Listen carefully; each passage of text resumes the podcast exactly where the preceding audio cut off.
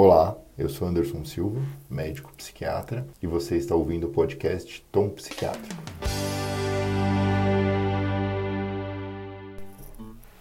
Hoje nós vamos falar sobre o uso de antipsicóticos para esquizofrenia, risco cardiovascular e mortalidade.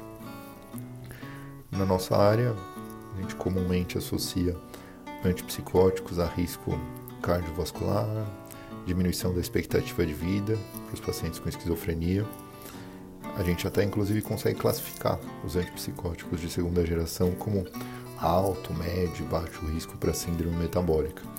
E mesmo os antipsicóticos de primeira geração também foram associados a aumento de taxa de mortalidade, um risco cardiovascular. Só que agora em janeiro de 2020 saiu um estudo longitudinal realizado na Finlândia, que foi publicado na World Psychiatry, que acompanhou 62 mil pessoas entre os anos de 72 e 2014, onde tiveram alguns pacientes que estavam há mais de 20 anos em uso de antipsicótico. E esse estudo longitudinal teve alguns achados bem interessantes. Um deles foi que a taxa de mortalidade foi maior nos períodos nos quais os pacientes não estavam em uso de antipsicótico. Também foi encontrado que os antipsicóticos de depósito foram associados a uma menor taxa de hospitalização, tanto por queixas clínicas como por queixas cardiovasculares. E a clozapina, que é classicamente associada a um alto risco para síndrome metabólica, foi associada às menores taxas de mortalidade global, mortalidade cardiovascular e mortalidade por suicídio.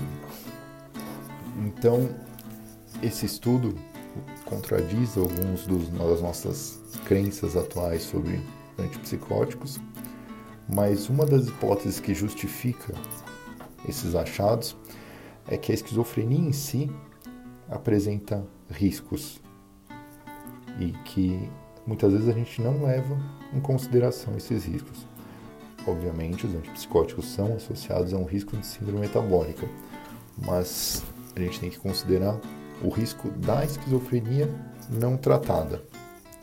A esquizofrenia, como nós sabemos, é uma doença neurodegenerativa que cursa com um estado alostático, que a gente sabe que para o cérebro causa morte neuronal, a neurodegeneração, mas muitas vezes a gente esquece que esse estado alostático é associado a um nível basal elevado de cortisol. E hipercortisolemia é um fator de risco para doenças cardiovasculares. Então, acho que temos que levar em conta o risco para a síndrome metabólica dos antipsicóticos, mas precisamos colocar na balança que esquizofrenia sem tratamento pode apresentar um risco cardiovascular, de mortalidade global e mortalidade por suicídio maior do que os pacientes esquizofrênicos que estão fazendo uso de antipsicótico. É, por hoje é só. Até a próxima. Eu sou Anderson Silva, médico psiquiatra, e você está ouvindo o podcast Tom Psiquiatra.